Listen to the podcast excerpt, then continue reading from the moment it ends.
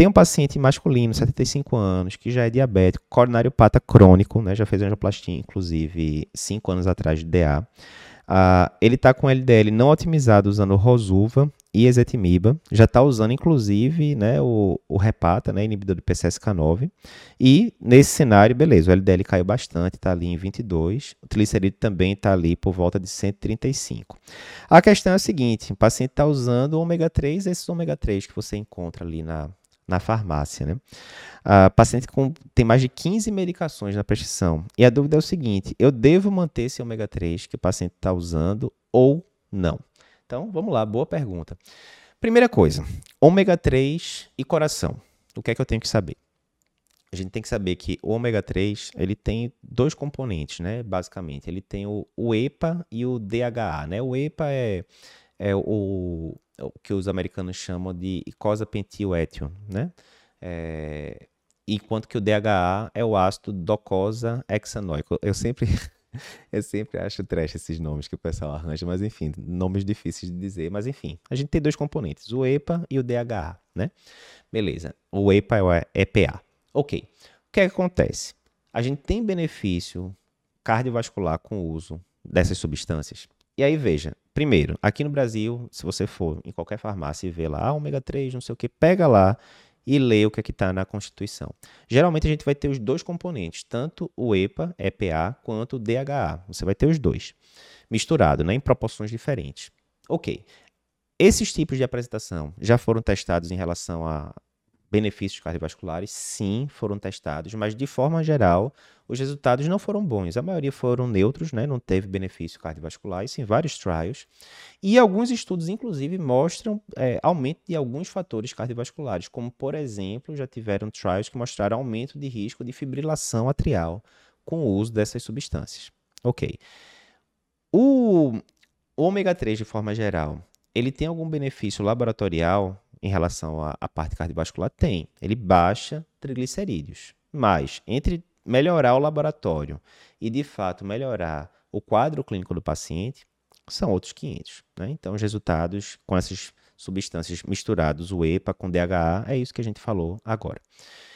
Quando a gente vai para cenário internacional, a gente tem lá nos Estados Unidos um tipo específico de ômega 3 que só tem o EPA, né, o icosapentioétil, que foi estudado, entre outros trials, no estudo Reduced, estudo que foi publicado ali 2018 para 2019, que foi um estudo bem importante. Nesse estudo eles pegaram o quê?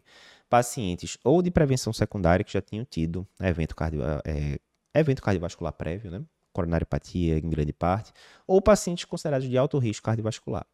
Esses pacientes já estavam usando estatina, né? grande parte deles estatina de alta potência, e eles mantinham ali um LDL né, razoavelmente controlado, mas tinham triglicerídeos entre 135 e 499.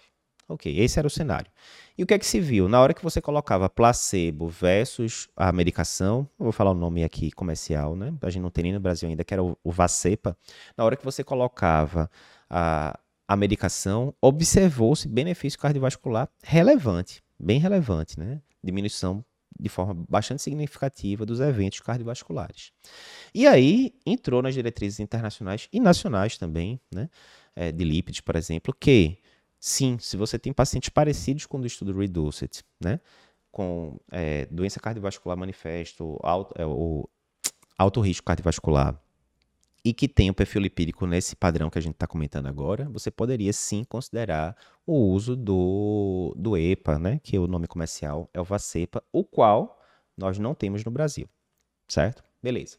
Voltando aqui para o caso da, da nossa aluna. Ela colocou aqui paciente de 70 e poucos anos, coronariopata crônico, que controlou o LDL com o uso de várias medicações, incluindo inibidor de PCSK9, e que mantém ali um triglicerídeo de 135, né? Controlada, etc. Se a gente fosse jogar esse paciente ali, muito provavelmente, né? E eu não estou decorado agora, mas muito provavelmente ele entraria em critérios de inclusão para o estudo Reduced. E assim, se você tivesse acesso a um a um Vacepa da vida, mais uma vez o nome comercial da medicação que a gente não tem no Brasil, pelo menos, pelo menos até a data que eu estou gravando esse podcast aqui, primeiro semestre de 2022, você poderia considerar com o benefício de trazer diminuição de risco cardiovascular para esse paciente, né, numa estratégia de prevenção secundária otimizada. Não é o caso, né? Nesse caso aqui que ela falou, o paciente está usando o ômega 3 que a gente tem aqui no Brasil, né? E que é uma mistura de EPA com o DHA.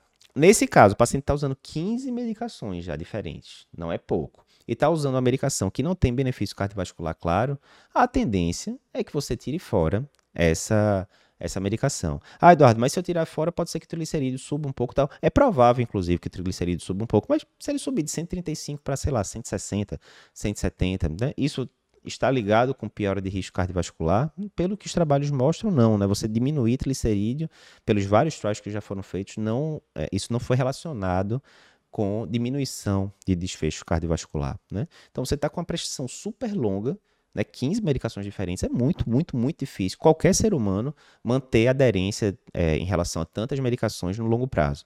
Então, você sempre tem que priorizar as medicações que vão trazer grande benefício. Então, no caso dessa paciente, coronariopata crônico, certamente, e diabético, certamente ele está usando provavelmente mais de uma medicação para o diabetes, deve estar tá usando o inibidor de SGLT2 da vida, a aspirina, estatina, ezetimiba, inibidor de PCSK9, enfim, tem várias medicações que nesse cenário mostraram benefício cardiovascular para o paciente, né? Enquanto que você tem um ômega 3 desses que a gente encontra no, no Brasil atualmente, que a maioria dos trials não mostrou é, benefício e alguns, inclusive, mostraram malefício. Se a gente fosse resumir ômega 3 pelas diretrizes atualmente, quais seriam? Pacientes similares ao trial reduced, se você tiver acesso à, à mesma medicação que foi usada no trial, né, que era o, o EPA, 2 gramas duas vezes por dia, show você pode usar pensando em redução de risco cardiovascular. Qual outro cenário, quais os outros dois cenários que você poderia considear o uso do, de ômega 3, né, pelas diretrizes nacionais? Um cenário é aquele paciente que tem hipertrigliceridemia relevante, acima de 500, e que você não conseguiu resolver só com o uso de fibrato. Nesse caso, você vai tender a colocar uma segunda medicação, ômega 3 poderia ser uma opção dessa, mesmo esses ômega 3 que a gente tem aqui no Brasil, né, de todo jeito eles diminuem triglicerídeo. Uma terceira situação que você poderia usar, né, que está lá na diretriz de C, é você considerar a, o uso de ômega 3 em pacientes com IC, principalmente com fração de ejeção reduzida, porque a gente tem alguns trabalhos mostrando diminuição de desfecho. Né? Isso na prática a gente não vê muito pessoal usando, mas está lá nas diretrizes, não é uma recomendação classe 1, mas está lá nas diretrizes.